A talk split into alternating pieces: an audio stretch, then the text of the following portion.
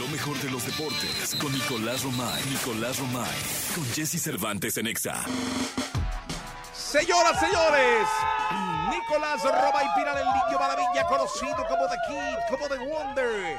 El hombre que más sabe de deportes en el planeta Tierra. Si usted está inventando un deporte, no se preocupe, él ya lo conoce. Nicolache, ¿cómo estás? Bien, Jesús, contento de saludarte como siempre. Buenos días para ti, para toda la, la, gente. 116 medallas de oro de la delegación mexicana en los Juegos de San Salvador, los Juegos Centroamericanos, 87 de plata, 75 de bronce. Es un total de 278 medallas al momento. Colombia tiene 68 de oro para marcar un poquito la diferencia. La verdad es que lo que está haciendo la delegación mexicana sí nos da mucho gusto. Se está cerrando de la mejor manera posible estos Juegos Centroamericanos. La diferencia es mucha. Y fíjate que el día de ayer la selección femenil de fútbol consiguió su pase a la final, derrotó 6 por 0 al equipo de Centro Caribe Sports, que realmente es Guatemala, que no pueden representar por una sanción a su país. 6 por 0 y el día de mañana juegan contra Venezuela por la medalla de oro en estos Juegos Centroamericanos. Hoy México contra Costa Rica en el fútbol varonil, siete y media de la noche, pero México se podría llevar las dos medallas de oro en fútbol varonil y femenil en centroamericanos. Oye, pues la verdad es que como, como lo hemos dicho, México, una verdadera máquina de, de, de, generar medallas, producto de preparación de entrega, de pasión de nuestros atletas, que esperamos que estos juegos sirvan como un inspirador total para todo lo que viene, eh, que culmina en París eh, y que deseamos sea lo mejor de lo mejor. Eh, mi querido Nicolache, les resta mucha preparación, muchas pruebas calificatorias algunos atletas, pero este es un inicio espectacular y muchos de, ellos, y tenemos que decirlo, muchos de ellos saben que va a ser muy complicado poder llegar a unos Panamericanos, poder llegar a unos Juegos Olímpicos, pero es el camino que, que hay que llevar y que esto sirva para que se apoye, para que se le dé seguimiento, para que estemos junto a los atletas en todo este proceso, porque vaya que están haciendo un esfuerzo muy importante por dejar el nombre de, de México lo más alto posible.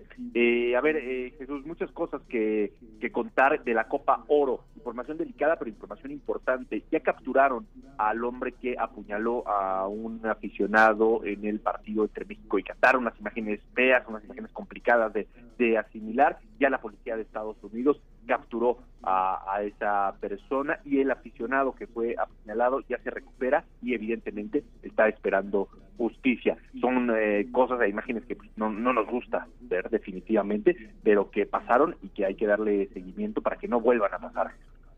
Sí, la verdad es que sí, mi querido Gil, eh, dantescas, lamentables.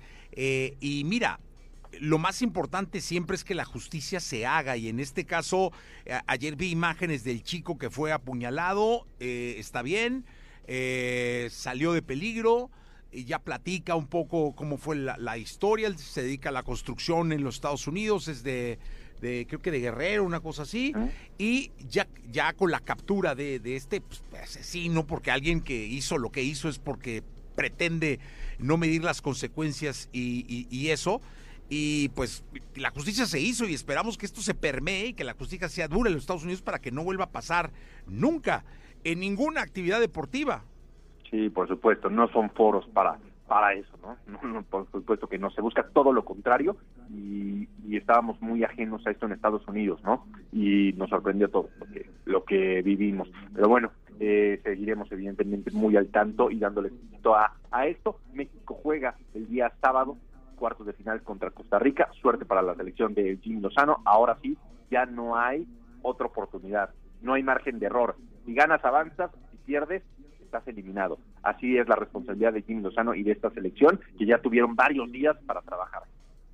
Pues mira, la verdad es que deseamos que se estén planteando o se esté planteando la mejor estrategia y le deseamos toda la suerte del mundo a Jaime el Jimmy Lozano. Mi querido Nicolache, te escuchamos en la segunda, ¿te parece? Platicamos en la segunda, presentaron a Luis Enrique como técnico del París y habló al Claesi, que es el presidente del equipo, sobre Mbappé. Muy contundente. En la segunda platicamos. En la segunda platicamos, eh, mi querido Nicolás Romay Pinal, el Niño Maravilla. Vamos a continuar con este programa de radio. Son las 7 de la mañana con 45 minutos. 7.45. Bien, llegamos a la segunda de deportes. Está con nosotros el querido Nicolás Romay Pinal, el Niño Maravilla, conocido como The Kid, como The Wonder.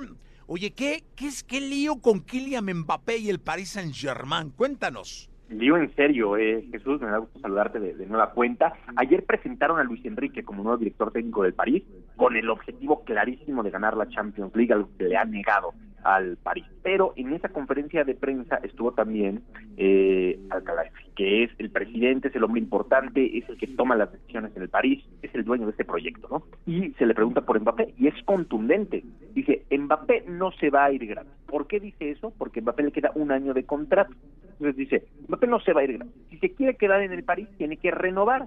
Si no quiere renovar, lo vamos a vender ahorita porque nosotros vamos a hacer caja, no vamos a dejar que se termine el contrato y que se vaya con quien quiera sin nosotros recibir nada. Y lo están valuando en 200 millones de euros. Así que la gran pregunta es quién es el guapo que va a pagar esa cantidad de dinero. No, pues mira, de entrada todo pareciera que, que el Madrid, o sea, que el Real Madrid sería el equipo indicado, pero el costo, pues finalmente es un negocio, eh, tiene que haber un proyecto financiero importante para solventar eh, el costo que ahora el París le está poniendo a este, que puede llegar a ser el mejor jugador del mundo. No sé si hoy en día lo sea, pero pues ahí está.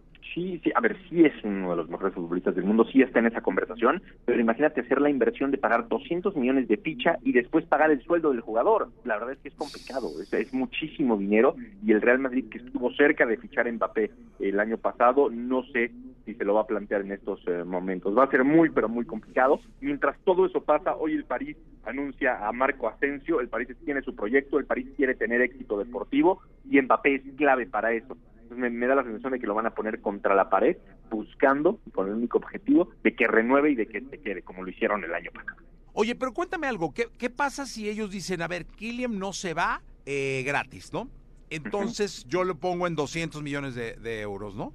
Eh, pero no hay un equipo que, que se interese o no llegan a cerrar negociación con un equipo con el cual el jugador esté de acuerdo, porque puede llegar un equipo saudí o un equipo catarí o qué sé yo que diga yo los pago, pero entonces Kylian no quiere. ¿Ahí qué pasa? pues ahí van a tener que, negociar y también muchas veces pasa que, no no está bien y no lo aceptamos pero que los equipos pues de alguna manera eh, marginan a los futbolistas y ya no los ponen a jugar y ya no los sacan a la banca y de alguna u otra manera los presionan no lo hemos visto en todas partes de, del mundo. Entonces Mbappé también va a tener que decidir qué hacer no porque vienen Juegos Olímpicos, él va a querer estar con la selección de, Francia, no sé, son, son muchos temas. Todo se tiene que resolver con una negociación, es la realidad, porque sí, como bien dije, o sea, el escenario que planteas es real. O sea, eh, Mbappé puede decir, pues yo no me voy a ningún equipo, yo me espero que acabe mi contrato, así como el Paris Saint-Germain estar en todo su derecho de no ponerlo a jugar, de no alinear.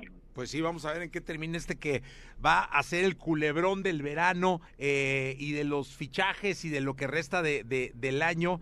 Eh, en torno al fútbol eh, de estufa del fútbol mundial. Mi querido Nicolás, muchas gracias. Gracias a ti, Jesús. Nos saludamos el día de mañana con mucha información, la previa del partido de México y mucho que contar. Muchas gracias, Nicolás Romay Final, el Niño Maravilla. Eh, y muchas gracias a ustedes por escucharnos. Se quedan con Jordi Rosado hasta la una de la tarde. Muchas gracias a Amazon por permitirnos venir hasta sus instalaciones, platicar y convivir con su gente. Eh, es muy importante y reconfortante para nosotros que somos eh, usuarios de, Amazon estar acá. De verdad, muchas gracias. Eh, y a ustedes nos escuchamos mañana a 6 de la mañana.